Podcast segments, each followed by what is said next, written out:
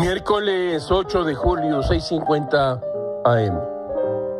El Ministerio de Educación y Cultura de Uruguay emitió un comunicado.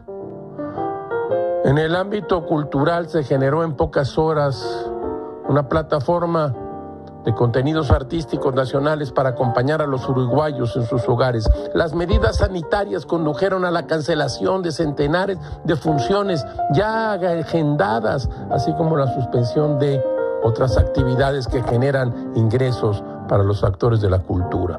Esto afecta negativamente las condiciones de vida de muchas personas al tiempo que plantea una amenaza de mediano plazo para un sector muy dinámico. Eso dice el documento el documento de Uruguay.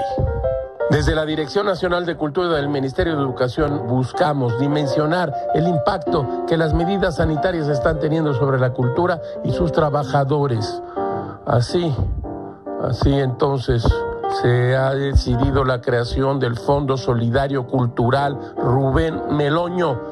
Esta herramienta permite destinar fondos públicos por 5 mil millones de pesos uruguayos y adicionarle contribuciones de empresas y personas físicas. Así como usted lo oye. Todo es muy raro, caracho. Como dicen los, los buenos funcionarios, el que sabe, sabe.